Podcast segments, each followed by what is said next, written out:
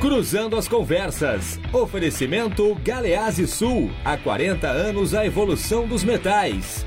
Associação dos Oficiais da Brigada Militar. Defendendo quem protege você. O Badesul valoriza você. Valoriza o Rio Grande. Conte sempre com o Badesul. E Porto Color. Estamos no ar aqui na RDC TV, o Cruzando as Conversas, sempre logo após o Dois Toques, trazendo para vocês os assuntos mais importantes do dia, a repercussão dos temas, com a opinião dos nossos convidados, sempre com muitos fatos e as matérias especiais da Melanie Rupental, além, obviamente, dos comentários políticos de João Carlos Silva, direto de Brasília, os bastidores no poder no último bloco. O nosso programa pode ser assistido pelos canais 24 e 524 da Claro Net TV e pelas redes sociais arroba RDCTV Digital. Nós estamos no Facebook, no Twitter, no Instagram e no YouTube. Não deixe de mandar a sua mensagem. A sua participação é muito importante para nós. Toda interatividade sempre é válida. Você é mais um, um integrante da nossa mesa de debates e sempre está convidado a se manifestar aqui. O nosso programa é um oferecimento da Associação dos Oficiais da Brigada Militar, defendendo quem protege você também de Galeazzi Sul, há 40 anos, a evolução dos metais. Porto Color, soluções gráficas, a Porto Color atendendo através do WhatsApp. E Badesul Desenvolvimento, Badesul, quem valoriza o Rio Grande está ao lado dos gaúchos em todos os momentos, principalmente nos mais difíceis. E o Badesul está sempre ajudando no desenvolvimento do nosso estado, com investimentos, inovação e muito trabalho. Com esse propósito, o Badesul contribui para o crescimento do Rio Grande do Sul e, junto com você, luta para superar todos os desafios.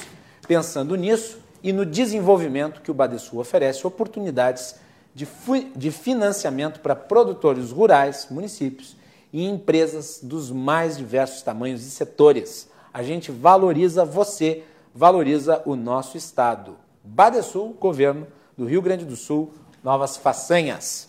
Muito bem, na edição de hoje do nosso, do nosso programa, nós vamos falar sobre descentralização de poder. Uh, mas antes disso, uh, eu quero falar sobre a apresentação que nós tivemos hoje do projeto de reforma tributária, que estava sendo muito aguardada, né, desde antes da pandemia. Fez-se até piadas com o Paulo Guedes, né, que ele ficava prometendo a reforma para a semana que vem, a reforma para a semana que vem. E não vinha, não vinha, não vinha, não vinha. E esse texto da reforma podia ter sido apresentado ao fim do ano de 2019. Vamos ser bastante francos. Podia ter sido já apresentado ao fim de 2019, logo depois da votação da reforma da Previdência. Mas não foi. E as coisas foram se adiando até que nós tivemos a pandemia, a pandemia e o foco das atenções mudou. O foco das atenções mudou e com isso, uh, tudo aquilo que se esperava né, para o primeiro semestre de 2020 acabou ficando em stand-by.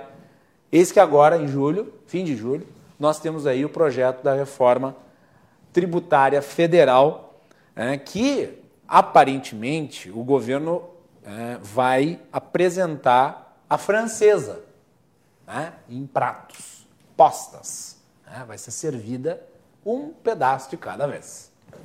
E o primeiro prato que nos foi apresentado é um requentado da, for, da reforma proposta pelo Michel Temer ao fim do seu mandato. Né? Ele propunha basicamente a mesma coisa. Uma alteração aqui, outra colar, e papapi, papapá, mas em si, em síntese, é isto. É? Um requentado da proposta de reforma tributária do uh, presidente Michel Temer. Eu me pergunto, se era para apresentar um requentado, por que não apresentou antes? Podia ter apresentado antes, era um requentado. Né? E detalhe, lembro na época em que o, o governo anterior pretendia apresentar a reforma ao fim do mandato, já a eleição decidida, e daí o, o, governo vindouro disse: não, não, não, não, não apresentem, deixa para nós que nós queremos fazer uma reforma até mais ampla. Aí demora mais de um ano e meio para apresentar a primeira parte da reforma, e quando apresenta, eis que nós temos exatamente o mesmo conteúdo da reforma anterior. E daí eu me pergunto por que nos demoramos nisso? Por que, que já não votamos isso? Parece que esse texto aqui relativo né, à unificação dos tributos federais não vai enfrentar grandes uh, grandes divisões, não vai enfrentar grandes, uh, grandes uh, oposições dentro do Congresso Nacional. Né? Basicamente, o que se pretende aqui é a unificação do PIS-PASEP né? E o COFINS. Basicamente, um imposto conjunto né? para ficar aí uh, na primeira parte desta reforma, que vai ser dividida em quatro vezes. Vai ser tipo um crediário, quatro vezes. Uh, não sei se com juros, mas com a expectativa de nós termos uma nova CPMF. Eu me pergunto se essa nova CPMF, que vai ser um imposto sobre transações eletrônicas, pelo menos é isso que a equipe do Guedes diz, se essa nova CPMF vai ganhar um nome característico, se vai ser CPMF Patriota ou CPMF Verde Amarelo. Não sei. Estou aqui conjecturando. Até fica a sugestão de nome. Né? Ah, de qualquer modo, nós temos indícios de que a hipotética nova CPMF servirá é, para bancar a, desoneração da folha de pagamentos. Né? E também, e aqui está o, o grande, para não ficar dizendo que o governo só faz manobra política que não é inteligente, aqui está a grande jogada. É, o governo dá a entender que a, essa nova CPMF serviria também para financiar o programa Renda Brasil, que é a amplificação do Bolsa Família. E daí os olhos né, de uma parte considerável do Congresso brasileiro já se esbugalharam. Havia uma resistência uníssona à CPMF. Agora já começa a ouvir-se um burburinho né, de que não, que talvez nós temos que prestar atenção, que talvez seja adequado. E daí nós vamos colocar um tapete em cima do buraco do discurso político né, que dizia que a CPMF não ia voltar. E eu fico pensando no pobre Marcos Sintra, que foi tostado e torrado publicamente porque defendia exatamente esse tipo de pauta. Né? Coitado do Marcos Sintra. Realmente foi injustiçado. Muito bem. Uh, só para concluir, a montanha, né, até aqui, esse início aqui, a montanha pariu um rato. Toda aquela expectativa reduzida à unificação de tributos mais a expectativa de uma CPMF nova? Muito bem. Na edição de hoje do nosso programa, temos aqui Tiago Moisés, advogado. Tudo bem, Tiago? Boa noite. Boa noite, Macalossi. Boa noite, Jess James. A gente tenta cuidar para não falar GCE ou Jesse, né? Vou falar Jesse James. É um prazer estar aqui de novo na RDC TV, no Cruzando as Conversas, principalmente com um grande amigo meu, que é o Jesse James. Conheço há muito tempo da, seja da militância política, seja do andar da, por Porto Alegre, um cara que conhece muito Porto Alegre. Enfim, para mim é uma honra estar aqui. E pela primeira vez aqui no programa, nós também uh, temos o gestor público empresário, Jesse James. Jesse, bem-vindo, prazer recebê-lo, boa noite. Boa noite, prazer é todo meu. Aos telespectadores, pessoal que está assistindo pelas redes sociais. É, como o Thiago falou bem, é interessante quando a gente vê a nova geração de políticos e de gestores e formadores de opinião estando fazendo parte da mesma bancada, da mesma mesa, através de um mediador que não media, que deixa as pessoas bem à vontade, por sinal, uh, que também é de uma nova geração de, da comunicação brasileira, então tem tudo para ser uma, uma noite rica naquilo que diz respeito às políticas públicas da cidade de Porto Alegre. Muito bem. Ontem à noite, eu estava assistindo Roda Viva depois que eu, depois que eu saí aqui do programa, para casa. Aí eu comecei a assistir o Roda Viva com o governador Eduardo Leite. Foi um dos assuntos mais comentados no Twitter ontem à noite. E em determinado momento me chamou muito a atenção o fato de que o governador Eduardo Leite fez um ataque ao ex-governador José Sartori. E eu devo, não, não vou aqui entrar no mérito do, da crítica do Eduardo Leite, mas eu devo ressaltar que o ex-governador José Ivo Sartori tem se portado, até o momento, com uma descrição de estadista. Ele não tem feito apontamento sobre as dificuldades, as incongruências, as incoerências, né? os problemas de gestão, né? a, a eventual incapacidade de se cumprir promessas do governador Eduardo Leite. Ele poderia estar fazendo isso mas não é do seu feitio. Eu não conheço muito bem o governador, mas a sua postura pública é essa e eu acho que ela deve ser reconhecida. Até porque né, uh, não é adequado que o ex-governador, o ex-presidente, fique em relação ao novo governante bancando uma espécie assim, de crítico contínuo, como se fosse o ombudsman da administração. Né. Em alguns casos, pode ressaltar até uma certa dose de ressentimento. Mas o governador José Sartori, eu não faço, com, eu não faço esse, esse comentário com nenhum tipo de, de proximidade, intimidade ou amizade com o ex-governador, mas apenas um fato. É, ele tem se portado dessa forma, eu acho que é uh, o adequado numa democracia. Agora, eu não acho que seja positivo, é, em relação ao governador do Estado, atribuir, é, fazer o jogo que por tanto tempo foi do PT, de colocar a culpa em quem o antecedeu. E ainda mais partindo de um ataque a uma pessoa que não tem atacado. O governador José Sartori não tem atacado o governador Eduardo Leite. Não tenho visto isso. Eu achei de uma falta de uh, educação, por assim dizer, de uma falta de sensibilidade, né? uh, que certamente não não, não é compatível com a própria postura do governador, que sempre se coloca como uma pessoa sofisticada, uma pessoa elegante, uma pessoa uh, de bom tom. Né? Achei um ataque deslocado. Não deveria tê-lo feito. Aí você pode falar dos problemas, pode falar, pode tecer críticas à condição financeira geral do Estado.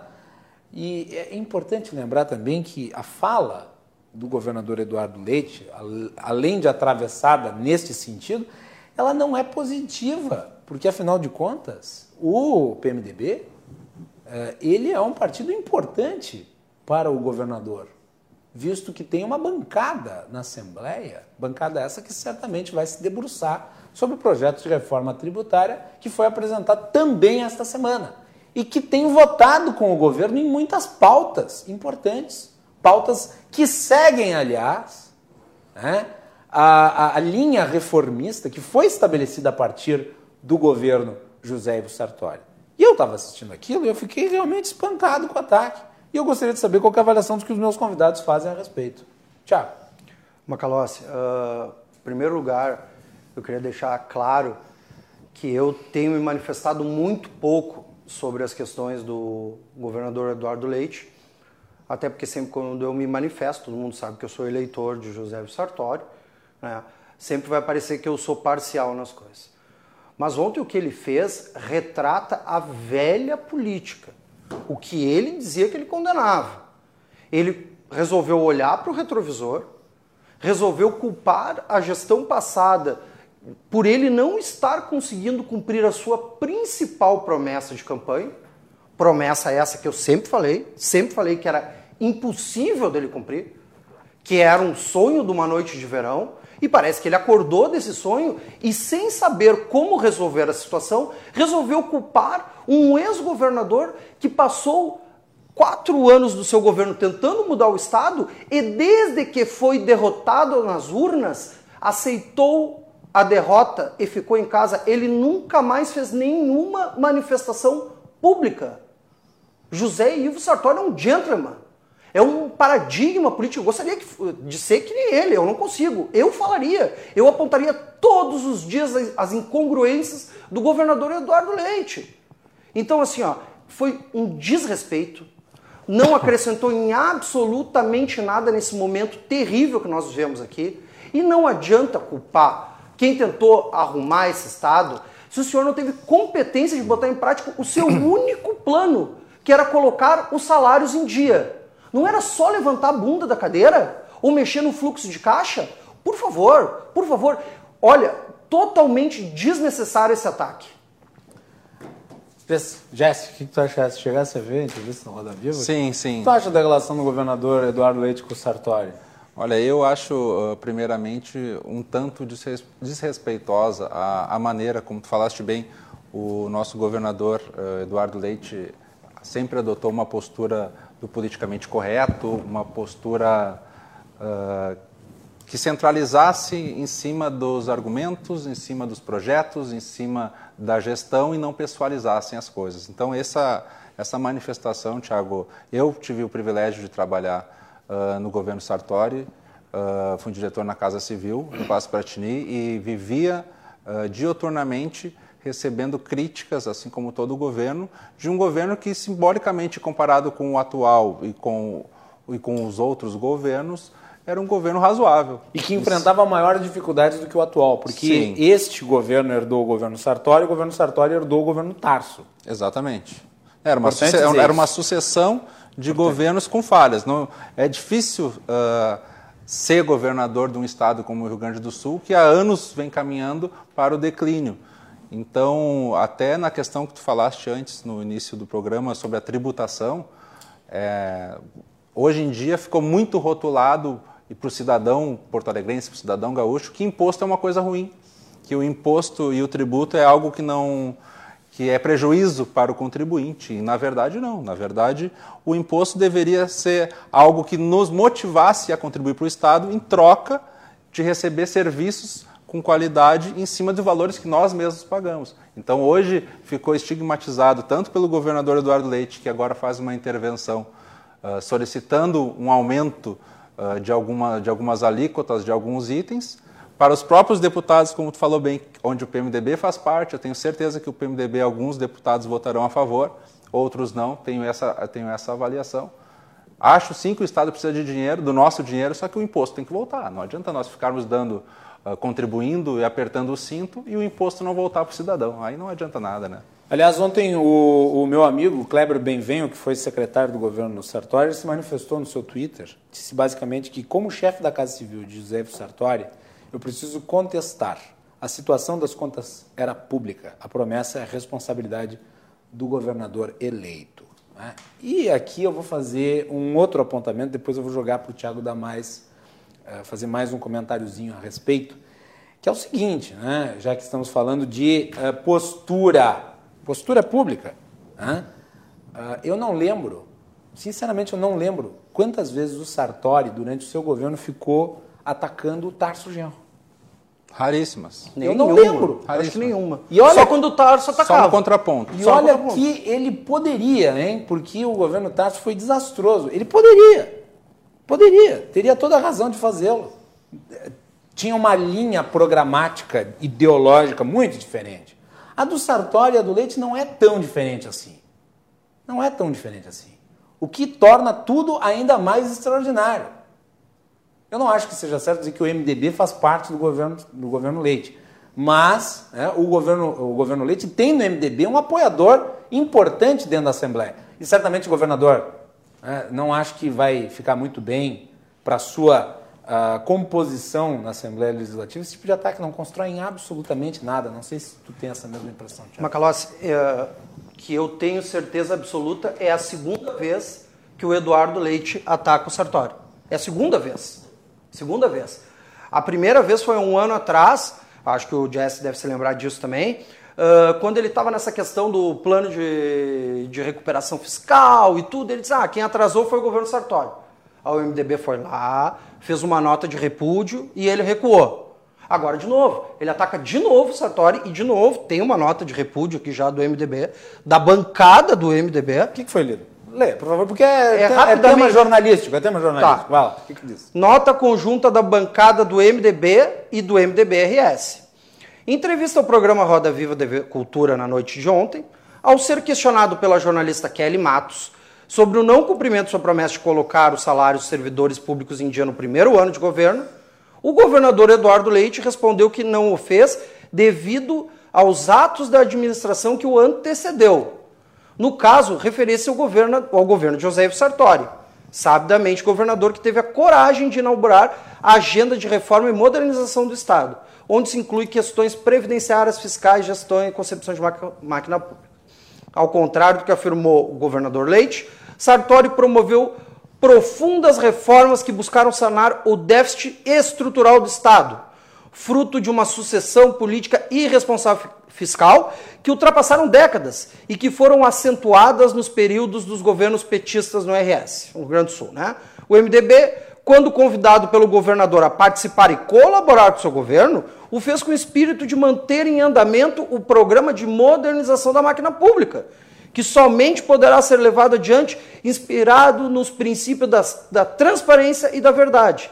Recebemos com surpresa tal afirmação do governador Eduardo Leite e lamentamos profundamente que, no afã de justificar o descumprimento de uma das suas principais promessas de campanha, responsabiliza injustamente o homem, uh, o homem que alertou da impossibilidade de cumpri-la, ainda no período eleitoral, dado a grave situação uh, das finanças públicas gaúchas. MDB. Ah, eu acho importante ler a nota, porque é um fato jornalístico. Né? Afinal de contas, se, se transforma isso numa crise política de partidos que têm uma boa relação dentro da Assembleia Legislativa, né, Tiago? Eu acho que assim, a nota do MDB ela representa exatamente o que eu penso. Tá? É, é, evidentemente que o partido ele tem que tomar uma posição menos radical que a minha, né? eu sou um pouco mais uh, livre para ser agressivo nas posturas, o partido tem que ser cordial, mas é, é bem isso, a questão é, ela é simples. Se o MDB faz parte do governo Leite, né? se o MDB faz parte, ou pelo menos apoia o governo Leite, eu não apoio, mas o, o meu partido apoia, bom, então, no mínimo, tem que se respeitar tudo que foi construído até agora. Mas o principal de tudo, o principal de tudo, tem que se respeitar um ex-governador que tem 40 anos de vida pública, conduta ilibada, que não tem um processo contra ele de improbidade, que tentou reformar esse Estado, que tentou arrumar as coisas e que durante todo o período eleitoral disse: nós não temos condições de colocar o salário em dia. E de outro lado, tinha o agora o nosso atual governador dizendo que era só levantar a bunda da cadeira, dizendo que é, era, era, só arrumar o fluxo de caixa. E quando se deparou, e vou repetir, quando acordou do, do, do, do seu sonho de uma noite de verão, percebeu que o Estado, como o próprio Jess James já falou, o Estado agora, para a gente tentar arrumar esse Estado aqui, tem que ser um, um fiscal de RH, porque tu só paga folha de pagamento. É só para isso que serve. Então o governador ele fica muito engessado. O senhor não sabia disso, Eduardo Leite? Por que o senhor não ouviu um pouquinho mais? Era no afã de ganhar a eleição? Agora o senhor é governador, pare de olhar para trás, pare de olhar pelo retrovisor, isso é feio, isso é horrível. Imagina se José e Sartori estivesse todo dia, e eu tenho certeza que todas as emissoras, todas as emissoras gostariam que José e Sartori falasse. Imagina se ele tivesse todo dia dando pitacos de quanto o senhor foi incoerente. Então, por favor, opinião daí só minha. Continue o seu desgoverno e pare de olhar o retrovisor. Jesse, mais algum comentário sobre Não, só para concluir, eu acho que o, o, o, nosso excelentíssimo governador Eduardo Leite ele abre precedente para que o futuro governador o critique da mesma forma. E talvez no, no anseio da resposta jornalística, porque ele também, nós temos que ter a compreensão que ele não passa por um momento fácil de gestão, ele é a idade dele, eu não me recordo, é 32, 35. 33, é. Um 30... pouquinho mais velho que eu. É complicado tu fazer a gestão de um estado com essa idade. Então, é, eu costumo criticar sim, mas uma, uma, com críticas construtivas, de maneira colaborativa naquilo que está ao meu alcance como cidadão, como gestor público também. Mas eu também entendo que ele pode, pode sim cometer gafes, como outras pessoas cometeram, e só que ele tem que estar ciente que tudo hoje é gravado, tudo hoje é replicado. Qualquer erro que eu, se eu cometer uma gafe hoje aqui com o Thiago, com o Macalossi, daqui uhum. a dois anos aquilo ali pode ser usado contra mim. Eu acho que isso ele deve ter se arrependido, eu acredito. Eu não, não vejo ele como uma pessoa de má fé. Eu acredito que talvez a assessoria dele, por fomentar uh, certas respostas e discussões, tenha falhado em alguma coisa. Mas, viu, Jesse, eu, eu, eu, notei ontem na entrevista, aliás, parabenizar a Vera Magalhães, que é uma das mais brilhantes jornalistas do Brasil, tem feito um trabalho de curadoria dos convidados muito bom e também dos entrevistadores. Ah, eu notei que ele estava meio mordido ontem. Sim, não estava num bom dia. Não estava, ele estava meio irritadiço. Tanto é que ele também fustigou o Novo. Sim.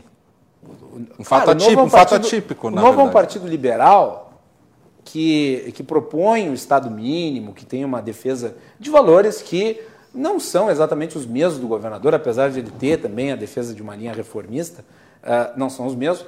Mas o Novo também, assim como o MDB, tem apoiado o governo em muitas pautas. Sim.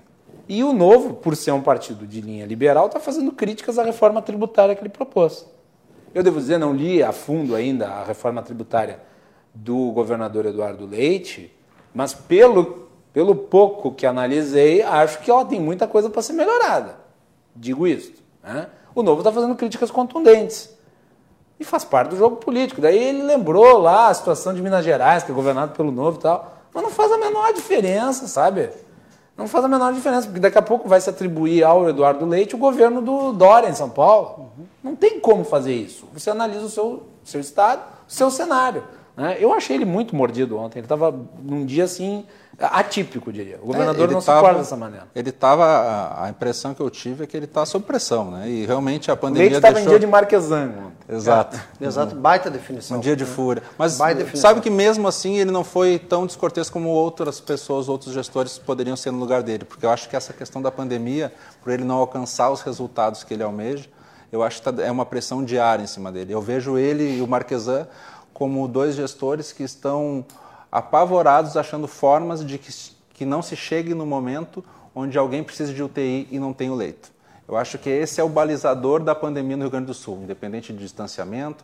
Eu acho que quando tu conversa com o Eduardo Leite sobre outros temas que ele também tem que tocar ficha, uh, eu acredito que a, a, pandemia volta à cabeça dele e ele sabe que quando a questão é saúde, a preocupação tem que ser em triplo. Claro. Muito é. bem. Mandar aqui um abraço para meu amigo Léo Brandão, que está assistindo. Léo, manda mensagem aqui sempre pro programa. Obrigado pela audiência, Léo. Vamos fazer o seguinte, nós estamos nos aproximando das 11 horas. Vamos deixar o segundo bloco inteiro para o tema principal do programa. Eu não podia deixar de repercutir a entrevista do Eduardo Leite ontem no Roda Viva aqui no Cruzando as Conversas de hoje. Sempre é importante é, ouvir o governador Uh, e lamento só por esse detalhe. Nem acho que ele tenha ido mal na entrevista de todo, mas o destaque político é esse, nós temos que explorá-lo. É dever jornalístico tratar do problema.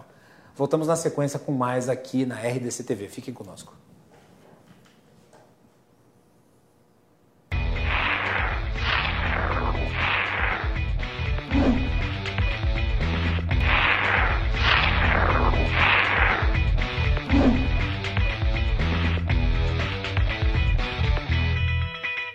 De volta aqui na RDC TV com Cruzando as Conversas. O nosso programa tem um oferecimento da Associação dos Oficiais da Brigada Militar, defendendo quem protege você.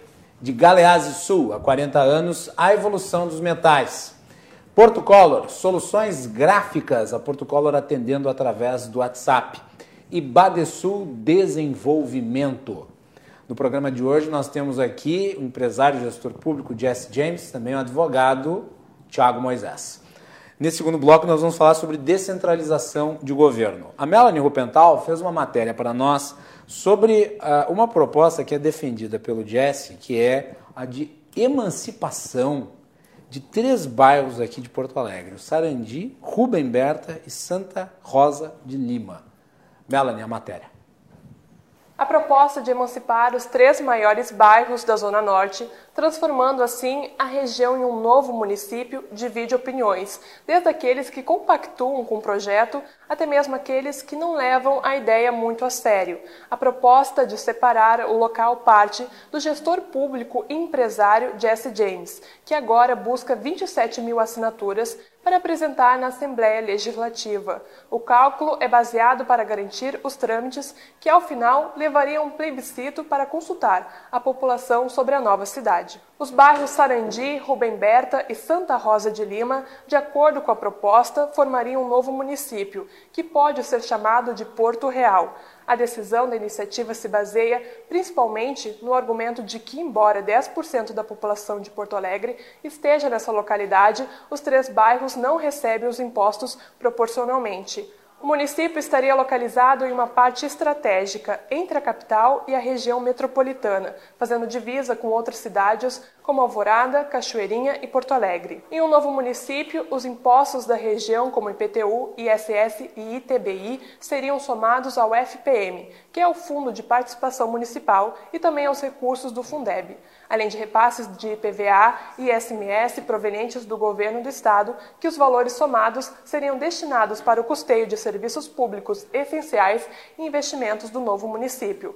Mas como funciona o processo de emancipação? Bom, desde 1996, esses processos estão suspensos no Brasil. Hoje está em tramitação um projeto sob a custódia de Rodrigo Maia, já aprovado no Senado, que liberaria outra vez a criação de municípios. No entanto, o parlamento não deu uma sinalização de que essa proposta irá para votação tão cedo. O processo de emancipação, então, depende de vários fatores, mas a decisão final, se é viável ou não, compete ao governo do estado e à vontade da população da região através de um plebiscito, tanto para aprovar como para escolher os seus novos governantes e o nome. Voltamos contigo, Aine Estúdio Bacalossi. Eu sou maior, o maior defensor de descentralização do mundo. Até porque eu sou liberal, acho que o conhecimento está pulverizado na sociedade. Mas aí eu vou fazer uma pergunta para o Jesse, que eu acho que é fundamental. Neste caso, será que isso não resultaria em aumento de custo? Porque nós temos que criar a Câmara de Vereadores, nós temos que criar um, um governo novo, tem que ter eleição ali, tem que ter. Enfim, tem todas as funcionalidades de um município passariam para essa região. Isso não geraria gasto público a mais? Não seria talvez mais inteligente, Jesse, é, que se talvez a Prefeitura de Porto Alegre estabelecesse a ideia de ampliar o número de subprefeituras? Bom, eu, na verdade. Provocando já, de abertura, sim. Vamos lá. Eu acho interessante essa tua colocação, porque no imaginário do, do morador da Zona Norte, quando nós levantamos uh, esse projeto, essa ideia que, só para corrigir, nós estamos fazendo o levantamento das assinaturas para fazer o pedido de, de, estudo de viabilidade técnica na Assembleia, que é previsto por lei mesmo que a emancipação não seja permitida. O que me causa muita alegria e, e um pouco de tristeza pelos gestores públicos não perceberem o potencial que tem a Zona Norte de Porto Alegre. Uh, na matéria ela citou muito bem, são 10% da população de Porto Alegre mora nesses três bairros, Rubem Berta, Santa Rosa e Sarandi. É um bairro que tem divisa com Cachoeirinha, com a Freeway, com a Alvorada e talvez até um pouco com Canoas. É um, o principal uh, fator econômico desse bairro uh, e característica é mão de obra. São pessoas que trabalham no centro, são pessoas que trabalham em outros municípios. E só que o que me causou estranheza e me fez, uh, que me motivou a levar isso adiante até onde eu puder, é a questão da tributação mesmo. Uh, hoje, Porto Alegre tem uma média de arrecadação, eu até vou confirmar o valor para eu não falar besteira. Daqui a pouco eu falo uma gafe conforme o governador e daqui a dois anos vão dizer que o Jesse estava mentindo no programa do Macalossi. Né? então, deixa eu só achar aqui rapidinho. Só uma comparação, tá? Uh, de janeiro de 2016 e 2017, a arrecadação total da receita da Prefeitura de Porto Alegre, 430 milhões de reais.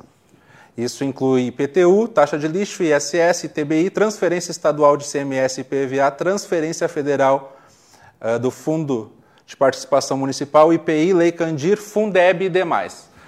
Tudo bem, arrecadamos 430 milhões. Uh, pela lógica, 10% da população de Porto Alegre não deveria, em tese, receber um retorno de 43 milhões de serviços, aí entra o que tu falaste. Se fizéssemos um novo município, não aumentaria a Câmara? Não, não aumentaria, porque automaticamente se tu reduz uh, o número de servidores de Porto Alegre, que já, já sabe estão... que isso não vai acontecer. Né? Eu acho que não vai acontecer, mas eu, isso aí abrir um leque de, de possibilidades dentro do atual sistema político, que é mais questão do organograma da prefeitura, que é o que tu já deu a resposta.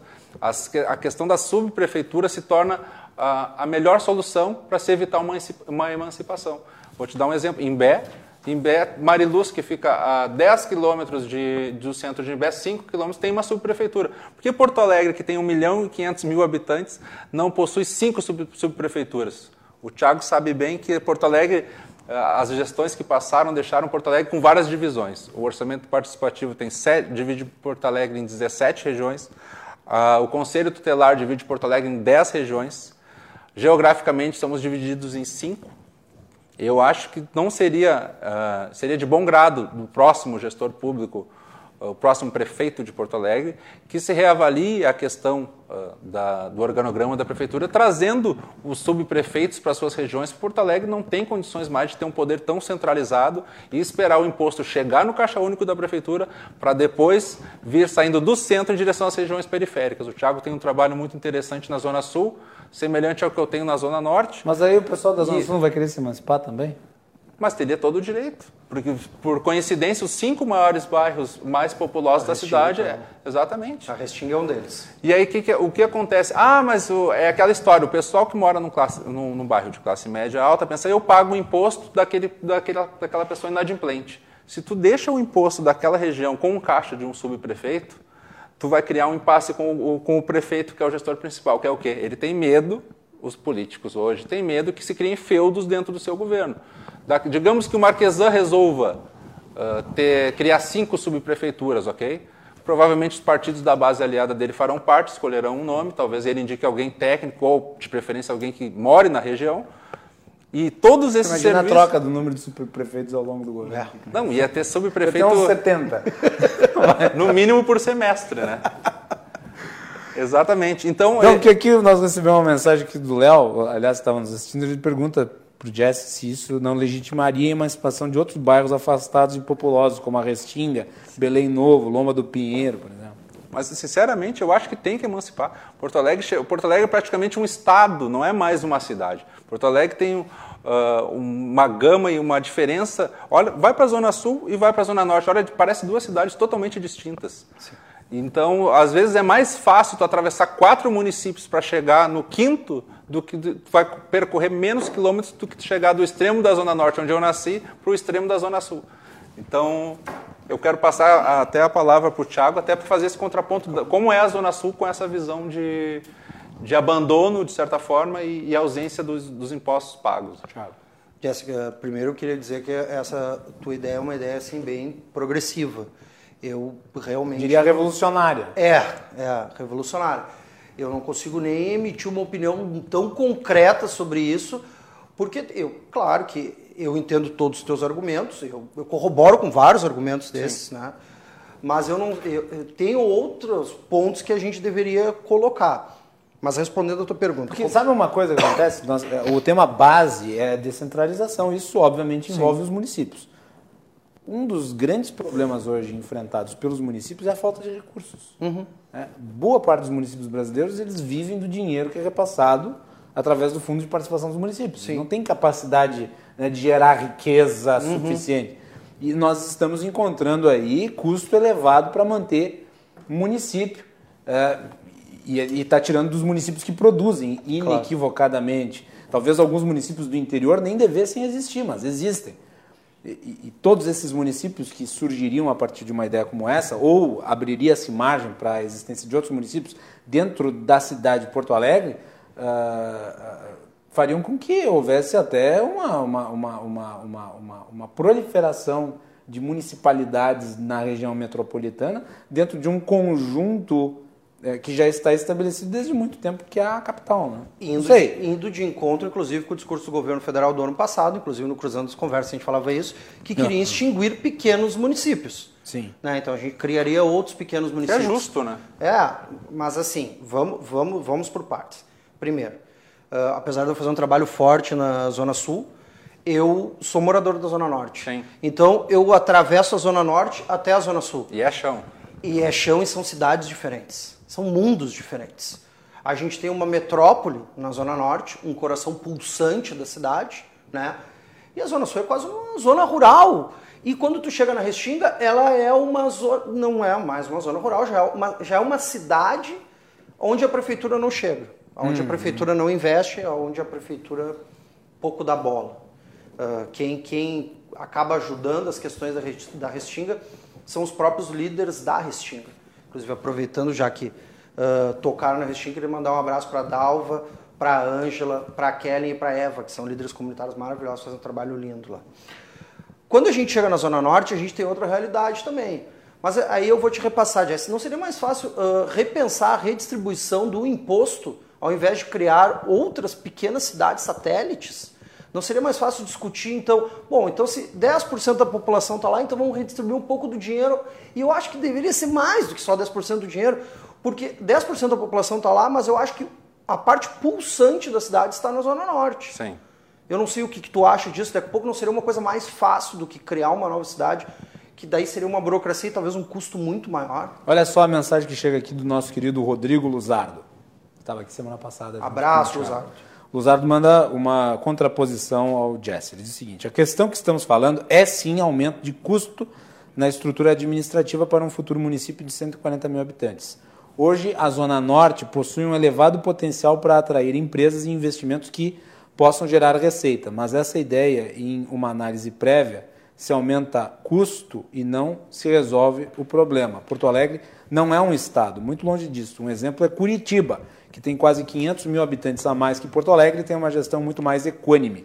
O que precisamos é gestão eficaz e boa vontade política. Vai lá, Jesse. Luzardo, né? Luzardo. Concordo em partes contigo, Luzardo. E, na verdade, nós estamos propondo uh, soluções e opções de soluções. Na verdade, não é um regramento como uh, a melhor ideia que um cidadão, um gestor público, um líder comunitário possa ter.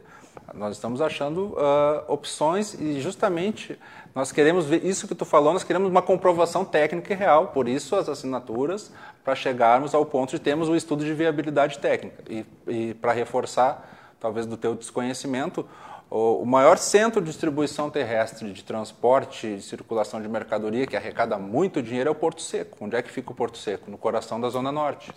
O fluxo de caminhões de, de dezenas de empresas é na Zona Norte. Se tu parares para pensar uh, o, a, a, amplitude geográfica da Zona Norte desses três bairros não chega a 5% da, do total da cidade de Porto Alegre, para 10% da população, tu está entendendo? A impressão que eu, é como se fosse um o ônibus... O Rodrigo, aliás, ele disse que ele é da Zona Norte, nasceu lá. Espero te rever em algum lugar, em algum espaço. Se quiser me convidar para conhecer a tua comunidade, que não disse qual é, para mim será um prazer. E te levo justamente para conhecer os lugares por onde eu andei e a opinião das pessoas. Porque o tema do programa Descentralização, o último lugar que chega o imposto da cidade é onde a gente mora. Eu nasci na Nova Gleba, que é divisa com Alvorada. Duas quadras depois já é outro município. Sabe quando que chega o recurso? Sabe quando o Marquesan ou demais prefeitos pintaram, trocaram um banco da praça do lugar onde eu nasci, desde quando eu tinha oito anos. E está lá o banco. Se eu fizer uma postagem na rede social, se eu fizer Não uma fala divulgação... muito alto que esses dias o Marquesan mandou recolher uns bancos ali no... Não, mas vai recolher. Só que ele vai ter menos trabalho, porque ele vai recolher meio banco. Entendeu? Resto Porque o banco já está tudo defasado. Exato. Os cupim já comeram? O Ramiro, Ramiro Rosário, estimado secretário, se não for sob pressão, o mato fica da altura de um canavial. Então, é esse tipo de coisa que a gente não quer. Sim. Ah, Nós queremos apenas... Por que, que o pessoal não paga o imposto? Por que, por que, que a população é inadimplente? Por que, que uma pessoa vai ficar quatro anos pagando um imposto em IPTU se em quatro anos ela não percebe uma melhoria na rua dela? Ela continua pisando no barro, ela continua morando num lugar onde- que sofre alagamento, ela continua com dificuldade de abastecimento de água e de saneamento básico, com dificuldade com vagas para creche. Por, o que o governo incentiva o cidadão a desembolsar com prazer o pagamento de um imposto. Então, o Estado hoje, infelizmente, fomenta a sonegação, fomenta a inadimplência, ao invés de transformar isso em algo uh, propositivo e solucionar os problemas da comunidade. Essa é a tarefa que hoje os CRIPs fazem, né? o antigo CAR, há um tempo atrás. Quê? Os- O quê? CRIPs. O que que é CRIPS? É o Centro Regional Institucional. No novo governo, era o antigo CAR, Centro de Administração Regional. No governo do PT era Eu usado tenho uma nome. dificuldade com esses termos burocráticos. Eu, É, eu também. É muita sigla. É, mu- é sigla. muita inovação. É, É, sopa de letrinha. É muita nova forma de governar, né? Mudaram-se os nomes, mant- mantiveram-se as posições. Nós tínhamos na Zona Norte a Casa Amarela, que era um centro de referência. Teve problema, vai para a Casa Amarela. Ela encaminha para a Câmara e para as secretarias. Hoje tem o CRIP, que até eu elogio o Ticiano, que faz um ótimo trabalho lá. Mas ele faz o trabalho feijão com arroz que todo mundo faz. E é isso que tem que mudar. Não pode dar um, tu tem que ter, empoderar o gestor daquela região e para que ele possa também fazer gerenciamento de recursos. Ele não precisa só ah, encaminhar a demanda. Ele não precisa ser só administrativo. Um subprefeito seria uma boa. Tu acha que Um funciona? pensamento, eu acho que o pensamento de subprefeito sim. Mas esse negócio dos feudos. Bom, mas daí isso aí tem que. Bom, eu parto do pressuposto. Porto Alegre, aliás, é uma pergunta que eu tenho. Porto Alegre tem subprefeitura? Não, ela tem esses caras, essas administrações pequenas. Mas ela não, não chega a ter uma São subprefeitura Paulo tem em várias, si. né? São Paulo tem Eu, várias subprefeituras. né? Mas assim, ah, eu acredito que se a gente Eu colocasse... lembro uma vez o Diogo Mainardi escreveu uma crônica, aquelas crônicas provocativas que o Diogo Mainardi escrevia muito bem na Veja, que ele escreveu que assim, São Paulo tinha que ser dividido em quatro, tinha que botar uma mureta, tinha que botar duas muretas, uma transversal pela direita, uma, uma, uma Uma horizontal, outra vertical, eh, e daí quatro quadrantes. Ia ter São Paulo 1, 2, 3 e 4. E nenhum habitante de nenhuma das São Paulo ia poder se visitar. Cada um ia ter que ficar no seu lado, porque a cidade estava incomensuravelmente gigante e ela não cabia em si mesma. Claro, ele fez um jeito provocativo exatamente Claro. para defender a emancipação de áreas da cidade. Lembrei dessa coluna agora. É que Porto. Alegre cabe em si mesmo, né? Eu acho que uma, um melhor gerenciamento dos recursos públicos, e aí fala alguém que está dando uma opinião sem, sem aprofundar nada no, no teu projeto e, e sem conversar com a comunidade, porque quem conversou com a comunidade foi tu, Jess, não fui eu. Aliás, desculpe te interromper de novo, Sim. eh, Thiago, mas é que eu lembro da discussão que a gente teve aqui no programa, quando, uma, quando o governo federal discutiu a questão de extinguir municípios. E eu estava falando com um dos especialistas aqui da e eu área. fui que contra. Tu estava aqui no programa? Eu estava no programa e eu fui contra. Eu também sou contra. Eh, eu estava aqui falando com. Também estava participando do Vladimir Kieli, que é advogado, conhecedor da área. E, e eu acredito para esses municípios pequenos, uma solução adequada seria, na realidade, não ser nem município, mas ao mesmo tempo não pertencer a um outro município. Você tem ali um lugar onde tem duas, três mil pessoas, você podia ter um outro. Tu poderia se criar um instituto jurídico nacional de administração pública para essas pequenas áreas em que não fosse nem mesmo uma, nem, nem mesmo uma, uma, uma prefeitura, nem mesmo e ela não pertencesse a um outro local e garantisse os recursos administrativos para que né, pudesse se gerenciar ali, só que sem a estrutura de um legislativo, sem a estrutura de um judiciário. Criar um novo instituto jurídico, quase como um condado ou uma vila. Não sei o nome que se daria a isso. Claro, não é o caso de uma região de 140 mil habitantes, Sim. como é o caso da Zona Norte de Porto Alegre. Ali, né, ali já é uma dificuldade maior. E daí entra nessa seara, novo município ou subprefeitura. Eu acredito que no cenário atual, que uma coisa é a ideia. A ideia pode ser boa, pode ser ruim. Não, e Mas juridicamente ela é- possível. Sim. Ok, juridicamente possível. Juridicamente mas possível. Mas politicamente viável, quer dizer, isso, isso vai encontrar futuro real, isso tem condições de prosperar? Devo, minha opinião, já se pode, obviamente, discordar, minha opinião é que não tem. Então, acho que um modo de, talvez, estabelecer um contato maior com essas pessoas é, talvez, nessa eleição, se discutir a possibilidade de criação de subprefeituras. É, tem que ver o que a Sei, população é de que lá digo. fala, né? Mas quem, quem, quem sabe, quem conversa, quem dialoga lá é o Jess. O Jess que pode nos dizer. O que, qual é o sentimento de lá? O sentimento, o sentimento lá é abandono. Né? É abandono tanto da segurança pública, é abandono tanto dos serviços essenciais e básicos, é abandono na Iluminação atenção. não deve existir, né? Porque o pouco que eu passo ali de noite é uma É escuridão. um lugar complicado, Tiago, porque ah, já se tornou marginalizado muitas regiões da Zona Norte, assim como da Zona Sul, Uhum. dentre outras. Então, essa marginalização das comunidades, é, às vezes, é muitas vezes feita pela própria população. Uhum. Isso, isso tem a questão da baixa estima do morador. Uhum. Se tu parares para pensar, existem criminosos lá? Existem, mas a grande maioria da população é de- são de trabalhadores. Claro. Né? E são pessoas que costumam morar, seus filhos, quando adquirem suas condições de morar em algum lugar, procuram morar ali também.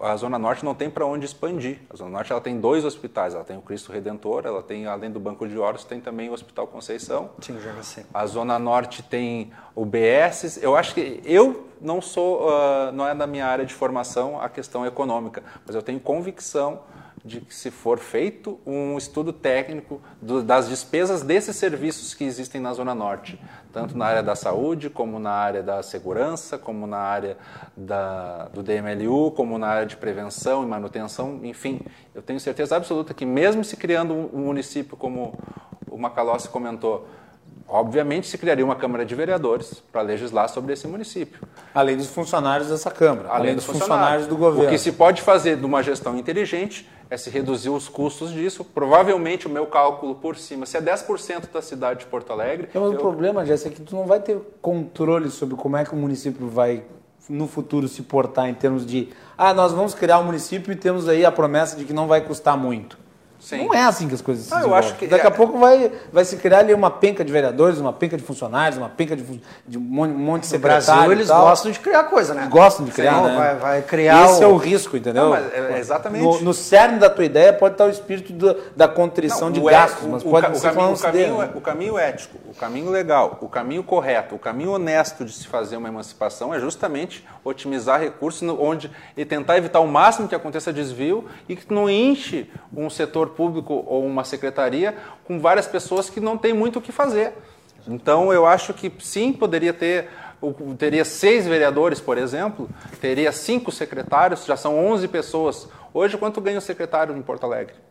Ganha 20 mil reais um secretário municipal. Quanto ganha o vereador em Porto Alegre? Porque numa, numa cidade, num município como a Zona Norte, não pode ganhar o mesmo valor do salário de um professor. Por que, que o político tem que ganhar menos que um professor?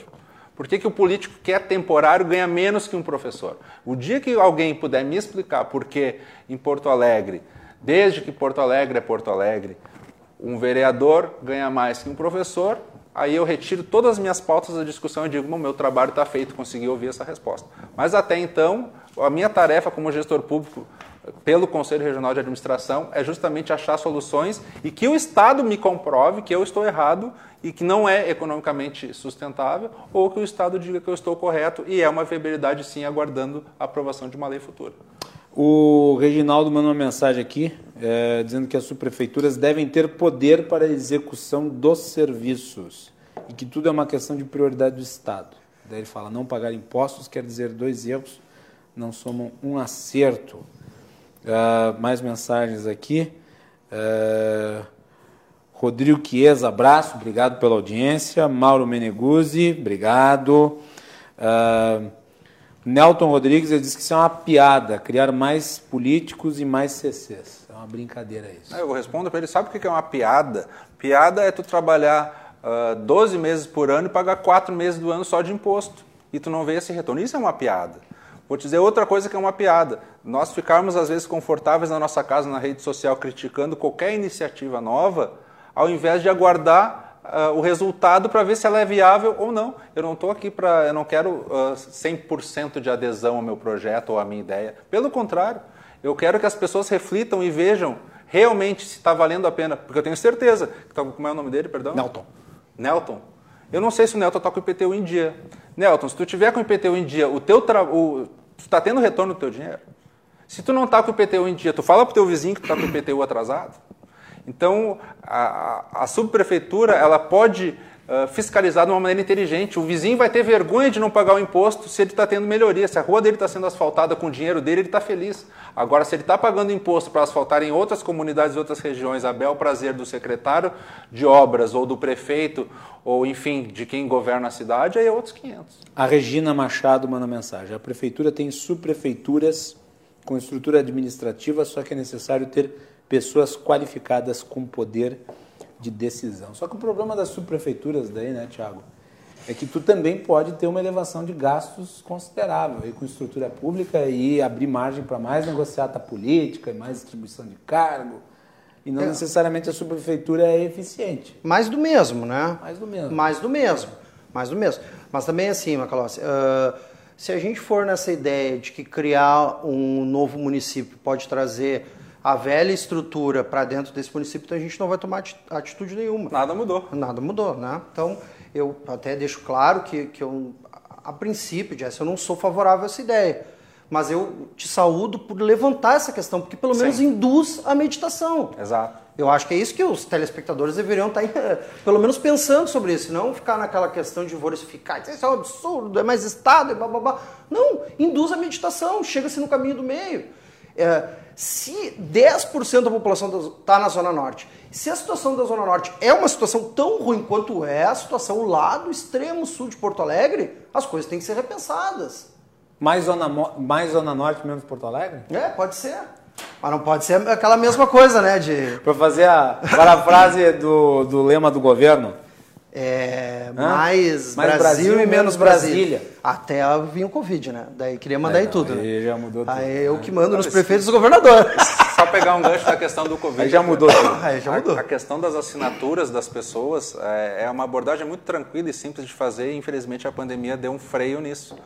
Mas eu, eu, ainda acredito sim que qualquer estudo de viabilidade técnica já deveria ter sido feito e, e se tornado público para avaliação das pessoas. Hoje tu entra no portal da transparência, tu sabe salário de servidor, uhum. tu sabe o contra-cheque, tu sabe quanto. Não, não tem mais informação escondida. O que falta é interesse dos técnicos, que não são muitas vezes CCs, como uma palavra que também é muito rechaçada no meio da política, que muitas vezes são tão competentes quanto os concursados por saberem que podem... Tem CC e tem CC, tem funcionário Exatamente. público tem funcionário e público. E eu falo porque eu já fui um cara em comissão, já fui CC, já fui concursado federal, eu já fui terceirizado, já fui estagiário, já tive várias, várias etapas. Cometi vários erros, assim como gestor, e nunca omiti.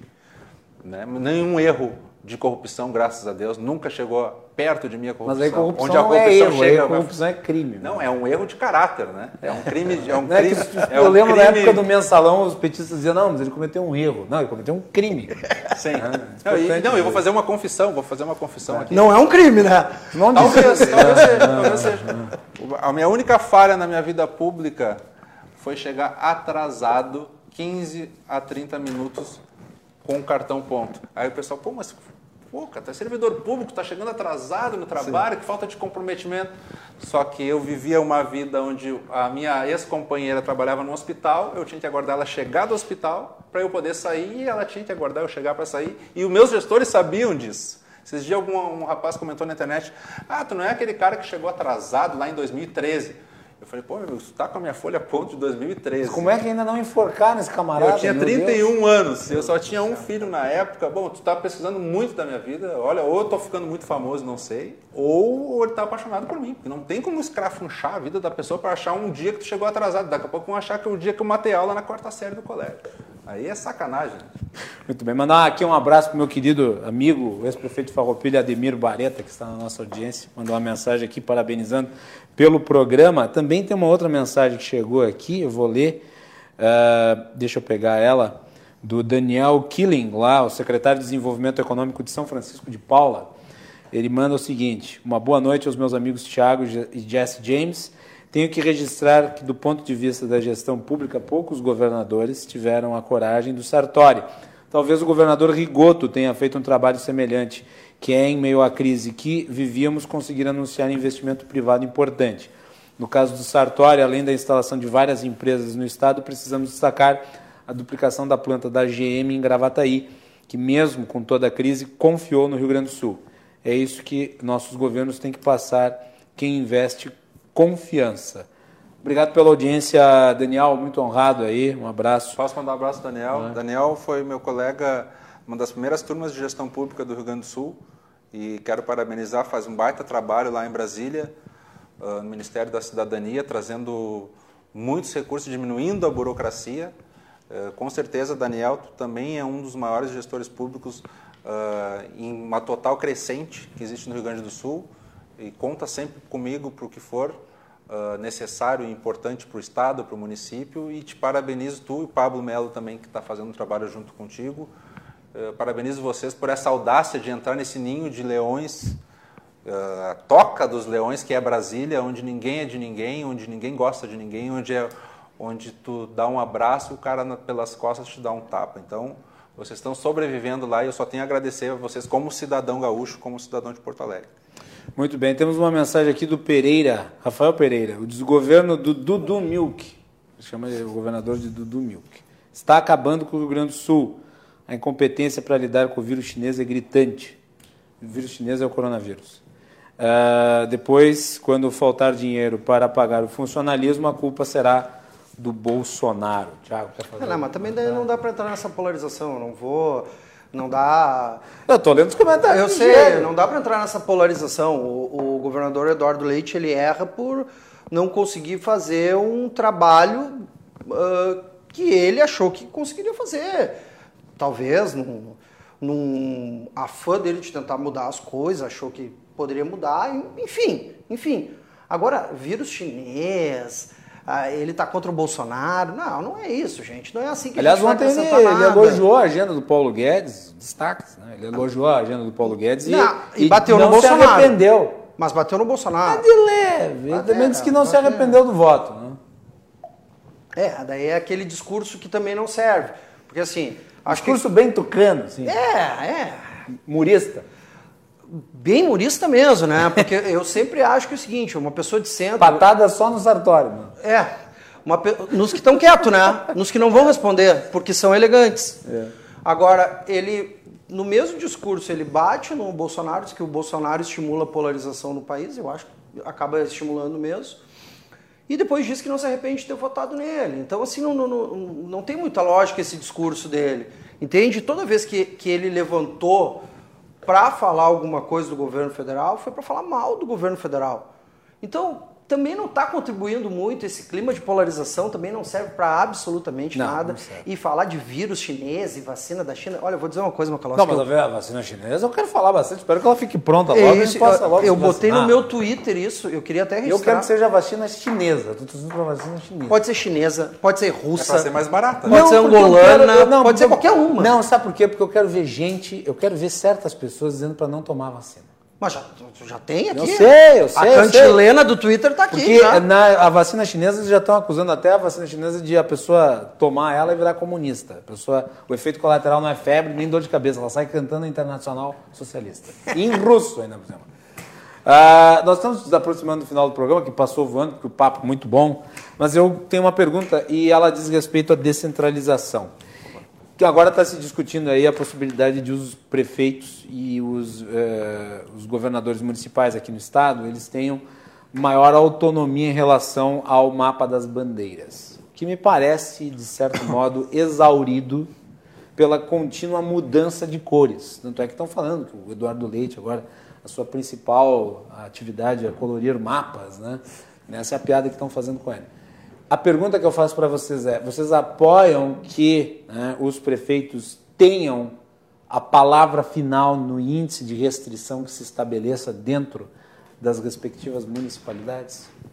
Jesse, Totalmente, totalmente. é a favor que a palavra Sou totalmente a favor, porque além de cada município ter os seus suas características socioeconômicas e o próprio cotidiano do seu habitante, vou citar dois exemplos bem distintos: Gramado e Canoas. tá?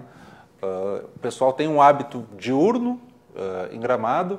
Pontualmente, alguns locais, devido ao turismo, tem um fluxo maior de pessoas. Ah, Canoas, fluxo intenso o tempo todo, o dia todo. Uh, o prefeito tem que ter a seguinte avaliação: É, a minha cidade, ela comporta uma abertura parcial uh, do comércio para subsistência. Ela, ela- a minha cidade, ela, ela precisa de um lockdown para cessar e realmente uh, o sistema único de saúde se adequar às necessidades das pessoas adoecidas e acometidas pela, pelo coronavírus.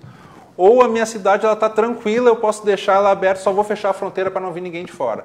O que aconteceu agora esse final de semana, é normal calor, o pessoal vai para a praia.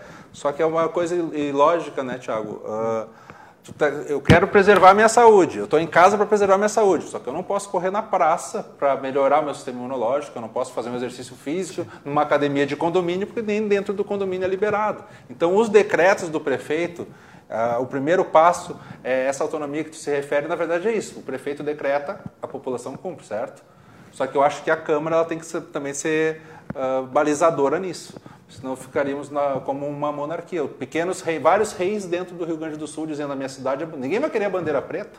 Ninguém vai querer sua cidade indo à Depende, falência. tem cidade que já está. Já, já, já, já, que o prefeito já. Não, Porto Alegre- eu considero Porto Alegre como bandeira preta. Eles só não colocaram porque são do mesmo o pro- partido. Só que o problema é o seguinte, né? O problema é que, apesar de você ter autonomia dos municípios, a questão de saúde, que é o que tem levado né, à mudança das bandeiras, Sim. ocupação de leitos, né, criação de vagas hospitalares, ela é uma administração estadual. Sim. Esse é o problema. Sim, Quer dizer, eu tô responsabilidade aqui- pros prefeitos, Eu né, tô Macalossi? aqui, eu tô aqui. Não, mas os prefeitos também querem a palavra final, só que eles não querem a responsabilidade. Acho que que Querem ser e não importante. querem, né? O que que não querem? Querem e não querem. Não, eles, querem a palavra final, mas eles não querem a responsabilidade. Eles querem a palavra final pro bom. Mas pro ruim eles preferem que seja o governador. Não, é isso que eu tô falando, é. É. isso que eu tô falando. Eles querem a responsabilidade de determinar a abertura, Sim. mas eles não querem a responsabilidade sobre o efeito social Sobre o fechamento. né, que o efeito ah, do Covid pode ter na reabertura.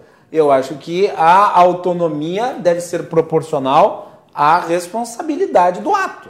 Portanto, se a palavra final é dos prefeitos, a responsabilidade tem que ser dos prefeitos. Eu não pode ser- ser do governador, porque senão eles ficam com todo o bônus e o governador fica com todo o ônus. Aí tem que ser justo. Aí também é demais. Né? Fiz aqui críticas ao governador, mas nessa eu defendo. Se os prefeitos querem autonomia, querem ter a palavra final para decidir cada um sobre a circunstância da sua própria cidade, bem, então fique também com a responsabilidade social, de saúde em relação a isso. Simples Sim, assim. Sim, eu acho que essa, essa decisão é muito delicada, a decisão de um prefeito em liberar um pouco mais o comércio e, e flexibilizar ah, a chance da pessoa se contaminar. É muito ruim, é muito difícil para o gestor público ser responsável por óbito. É, é, um, é o pior momento da vida de um gestor público, eu acredito, é quando o seu habitante, aquela pessoa que ele zela pelo, pelo dia a dia dela, da família, ela chega a óbito por uma insuficiência de recurso ou por uma estratégia errada uh, na questão de saúde pública. Porto Alegre, o foi o Dr. Tiago, se eu não me engano, que fez uma matéria, ficou aquela briga na internet feia de fake news para lá, fake news para cá, e sim, os hospitais estão vazios. Eu acho que essa, nós temos há muito tempo aqui, né, Macaló, essa questão da as pessoas, a ambulância terapia, as pessoas do interior vindo para cá procurando um atendimento de maior qualidade. Hoje a pandemia trouxe, transformou o rico, que tem o melhor plano de saúde, precisando do mesmo respirador Porque do pode pobre. acontecer o seguinte, né, Jesse? E, e é necessário. Vamos lá. Prefe... uh, se estabelece que os prefeitos têm autonomia.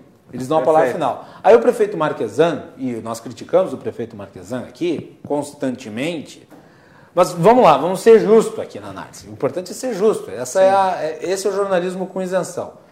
O prefeito Marquesan ah, estabelece aqui a bandeira vermelha ou bandeira preta, ou determina o lockdown, né, diante da situação de Porto Alegre.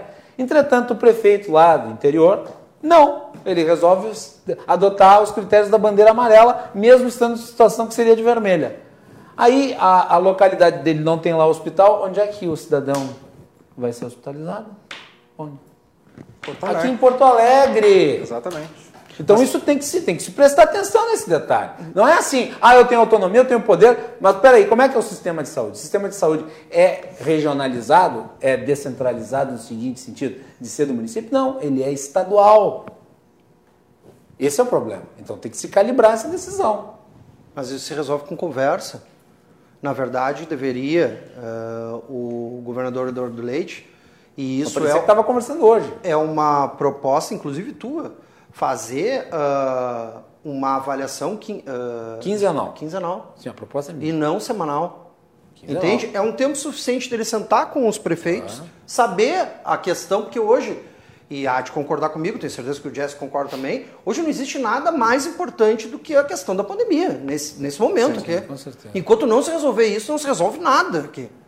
Então, se reúne, eu acho que 15 dias é o mais do que suficiente para te reunir com todos os prefeitos, por, por videoconferência, claro, evidentemente, e os, eh, acabarem conversando e vendo a situação. Olha, Gramado tá assim, Canela tá assim, Al- Alvorada tá bem, tá, tá bem, mas Porto Alegre tá mal. Então eu não posso deixar Alvorada em bandeira laranja e Porto Alegre em bandeira preta, porque o pessoal de Alvorada vai vir para cá, então eu vou ter que botar os dois.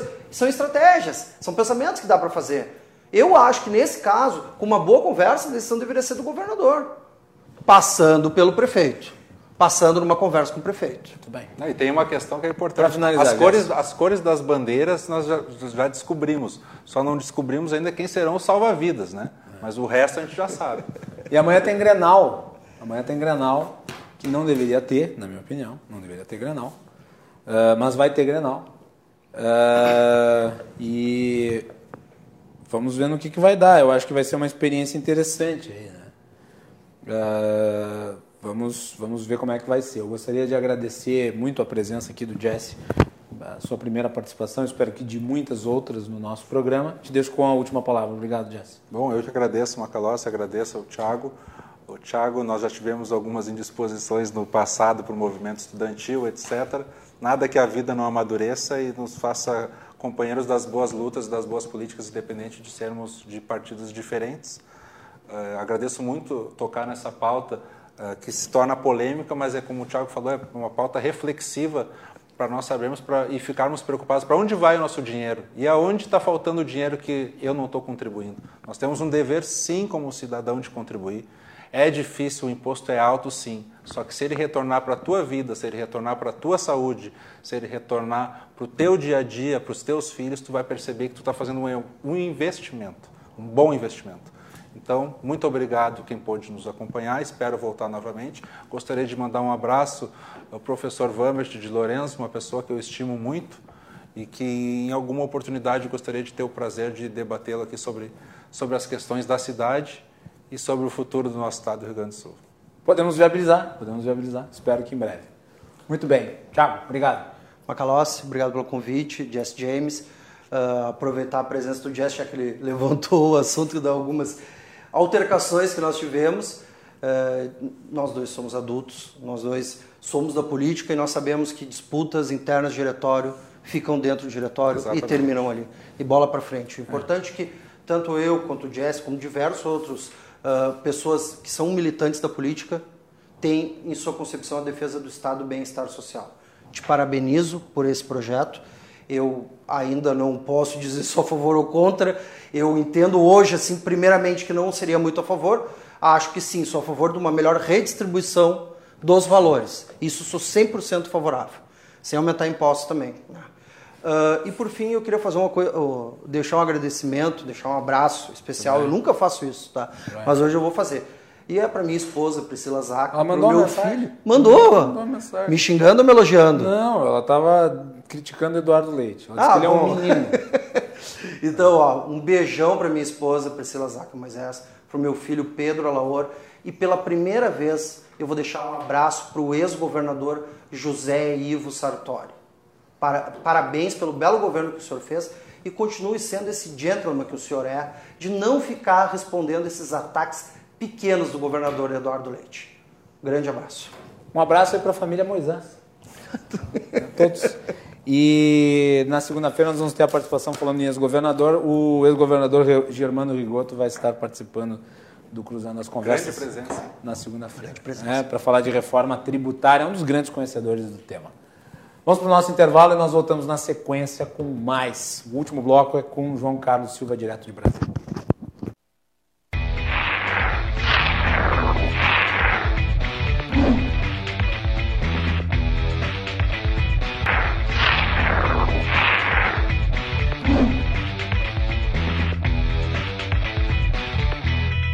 De volta para o último bloco do nosso programa. Na noite de hoje, nós discutimos descentralização de poder. Neste último bloco, sempre reservado para João Carlos Silva, os bastidores do poder direto de Brasília. O nosso programa é um oferecimento da Associação dos Oficiais da Brigada Militar, defendendo quem protege você. De Galeazzi Sul, há 40 anos, a evolução dos metais. Porto Color, soluções gráficas. A Porto Color atendendo através do WhatsApp tem os serviços da Porto Color na sua casa. E Badesul Desenvolvimento. João Carlos Silva, boa noite. Boa noite, tudo bem? Tudo bem, aqui ainda quente no Rio Grande do Sul, aí em Brasília, como vão as coisas? Friozinho, mas tudo bem. E os gafanhotos não chegaram ainda? Os gafanhotos estão a caminho. Estão a caminho, tudo bem. João, Uh, Fundeb, 499 votos a favor e 7 contra. Foi aprovado. Como é que foi a costura disso? A costura foi como eu disse ontem. O governo entrou no circuito com o presidente da Câmara, o presidente do Senado, acertaram em comum acordo com as lideranças o, o, o, o parecer da deputada federal Dorinha, professora Dorinha, foi muito bem feito, inclusive com a aprovação geral da da mesa diretora da Câmara, dos líderes e todo o plenário. Né? O, o, todo o que ela fez, muito elogiado pelos, pelos partidos de oposição, não teve nenhuma, nenhum, nenhum, nenhum tipo assim, um resguardo, foi, foi muito foi tranquilo. E agora começa também agora o, a reforma tributária. vai, vai ser um ampliado o número de alunos, né? 17 milhões de alunos a mais.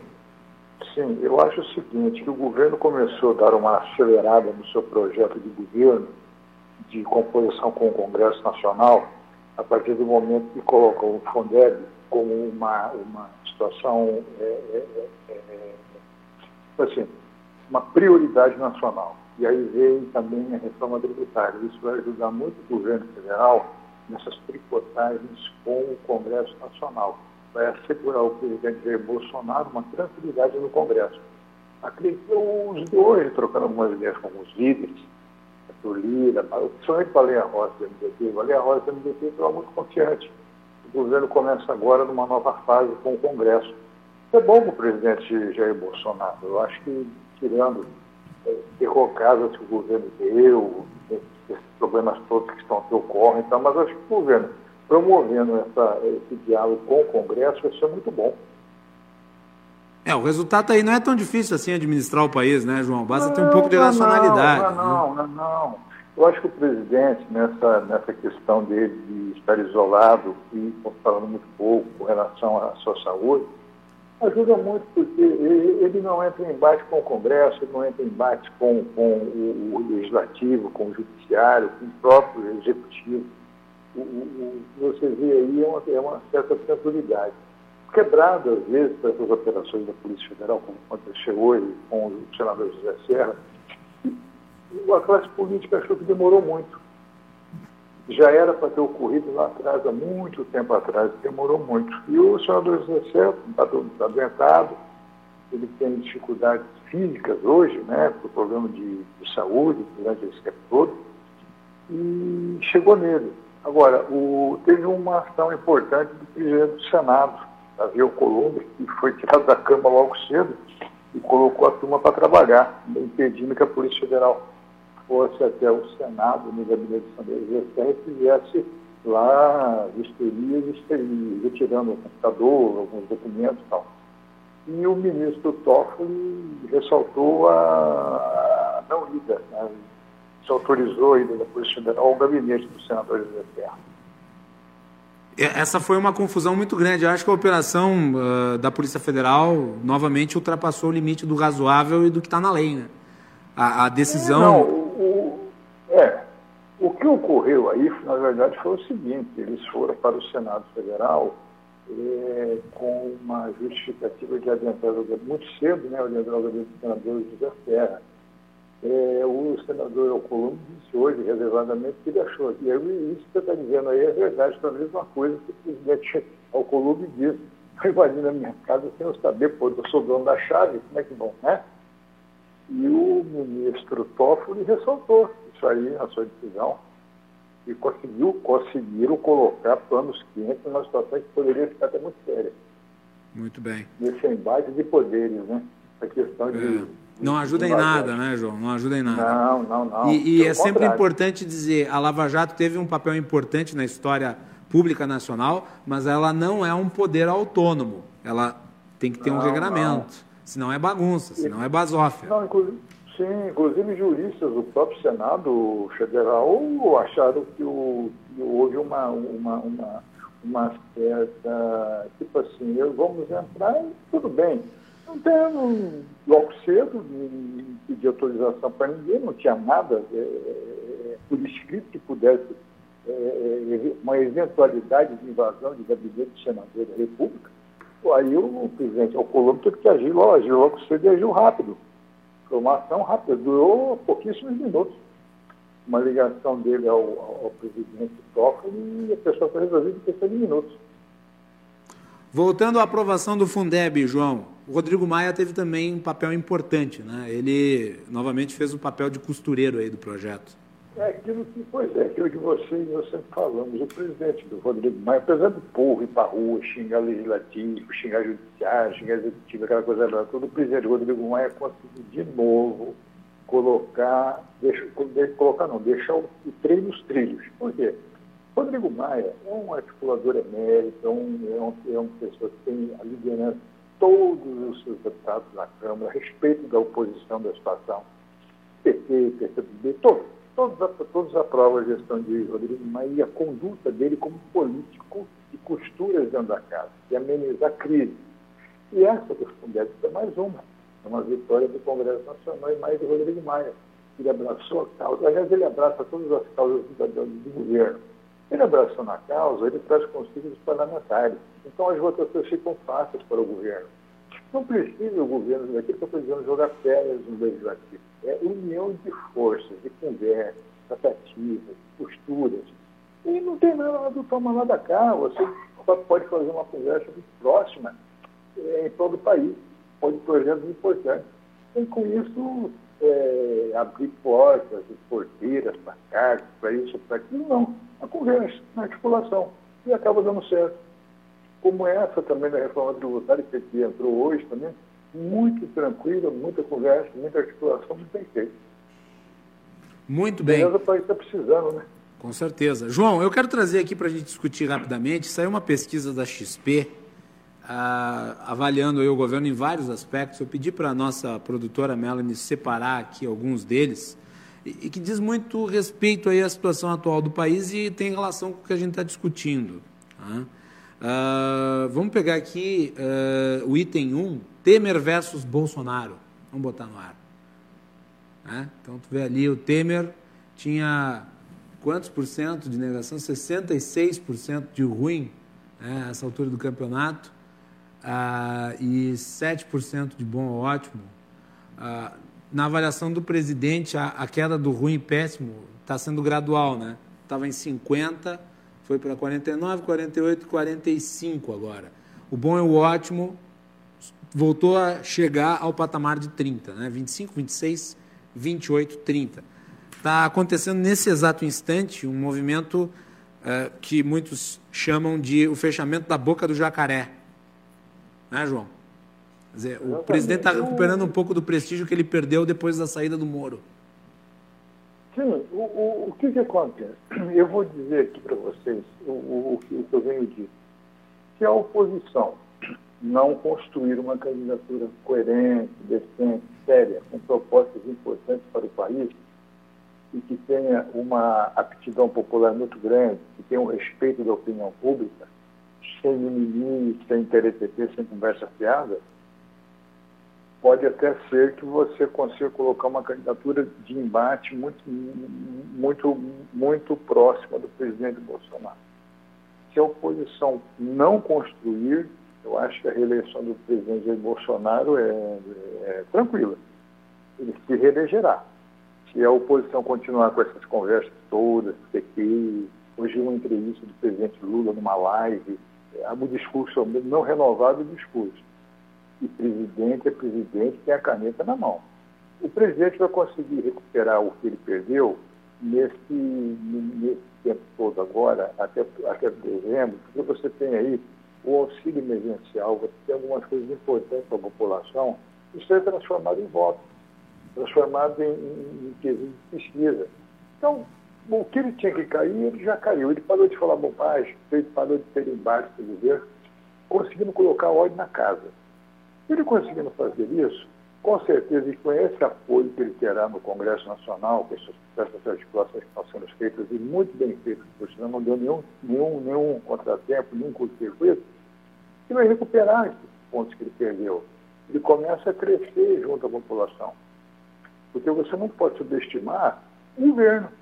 O governo é governo. Então, é. o governo tem um mecanismo nas suas mãos para poder transformar queda livre de, paraquedas. Ainda, mente, ainda mais levando em consideração com o início de governo. Né? Estado, não, não, chegou à metade. Você, ainda, né? Pela metade, você tem aí uma série de fatores é, natureza que estão consumindo o mundo. Por exemplo, a pandemia. Então você não sabe como, como o mundo vai acordar depois da pandemia. Aí você tem economia, você tem vida, você tem saúde, você tem uma série de vantagens. E até agora, até agora, o governo do presidente Bolsonaro, você pode dizer tudo do governo, mas você não viu nenhum ato de corrupção, nenhum ato de desatino, de desvio de comportamento do governo. É isso, isso é muito importante.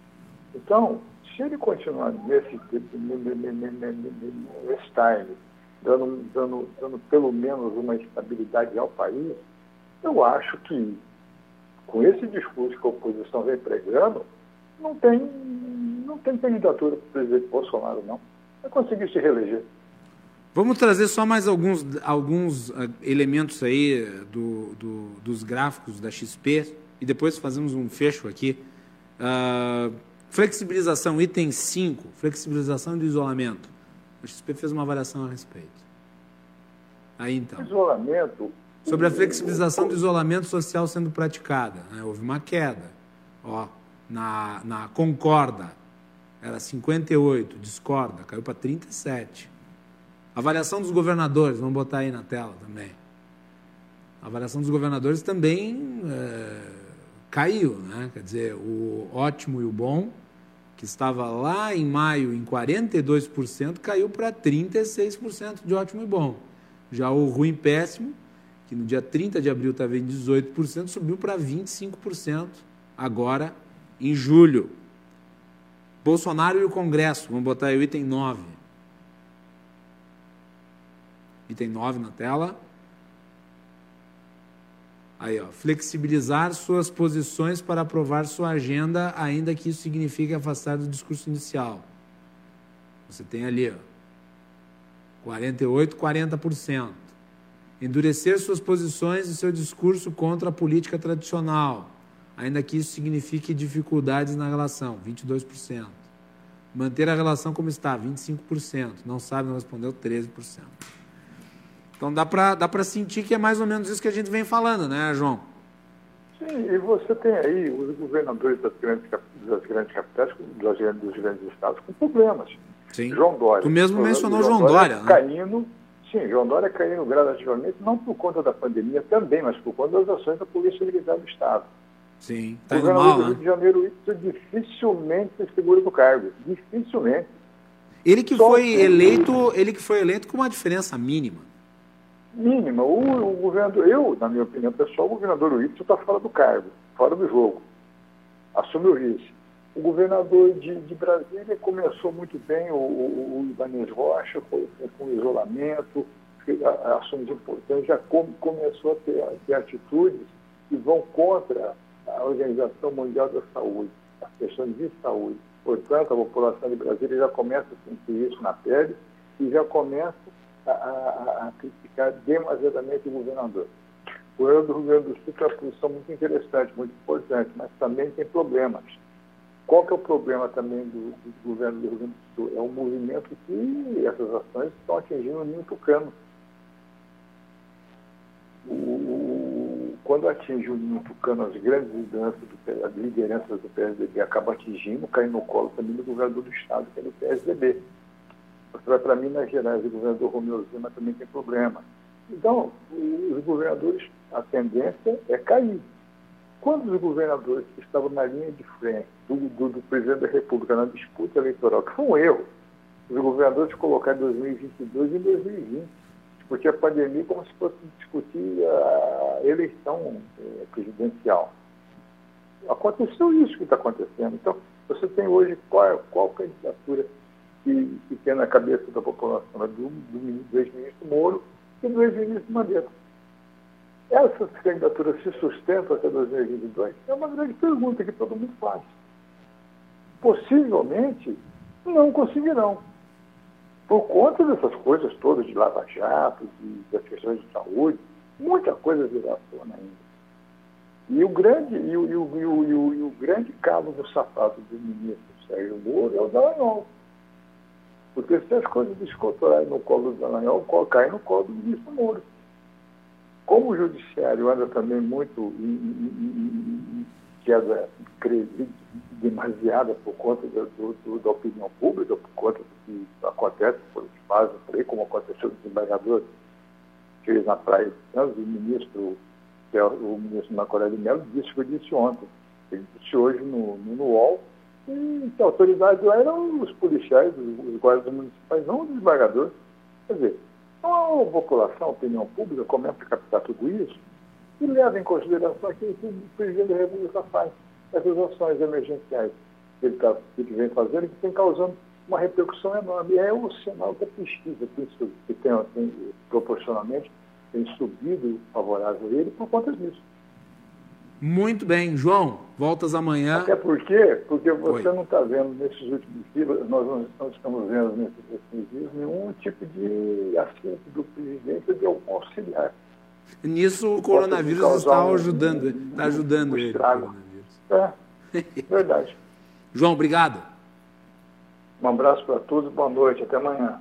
Boa noite. João Carlos Silva volta amanhã à noite aqui no Cruzando as Conversas e nós agradecemos a todos pela audiência. Estouramos um pouco o tempo, mas é que tínhamos muita coisa para abordar. Uma boa noite a todos e até mais.